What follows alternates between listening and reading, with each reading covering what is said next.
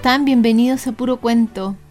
Nos dijeron que les había gustado tanto esa leyenda hindú que revisamos hace algunos días atrás, que nos habían enviado desde México, que vamos a aprovechar otra de las leyendas que nos mandó Max y Romina desde allá para revisar hoy día una leyenda que tiene que ver con los orígenes de la cultura mexicana. Se trata del sol y la luna. Cuenta la leyenda que cuando la tierra estaba en la oscuridad era siempre de noche. Los más poderosos dioses que vivían en el cielo se reunieron para crear el sol y que hubiera luz en la tierra. Se citaron en Teotihuacán, una ciudad que había en el cielo. Bajo ella, en la tierra, como un reflejo, estaba la ciudad mexicana del mismo nombre.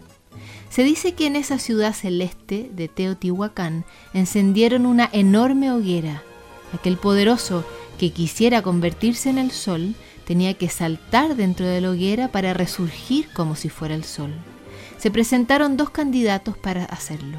El primero era grande, fuerte, hermoso y rico y además estaba vestido con ropas de lujo y adornado con piedras preciosas.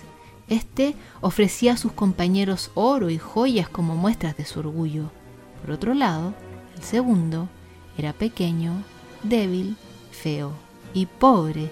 Su piel estaba cubierta de llagas y estaba vestido con su ropa de trabajo. Como el segundo era un ser muy pobre, solo podía ofrecer la sangre de su corazón, sus buenos y humildes sentimientos.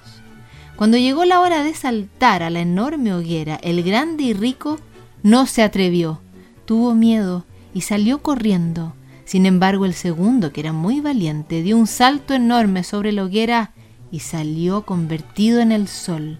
El primer candidato al verlo convertido en sol sintió vergüenza y sin pensarlo mucho se impulsó, saltó a la hoguera y en el cielo apareció un segundo sol.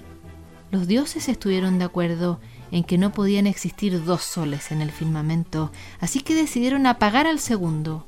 Para eso, tomaron un conejo por las patas y con mucho cuidado pero mucha fuerza lo lanzaron contra el segundo sol.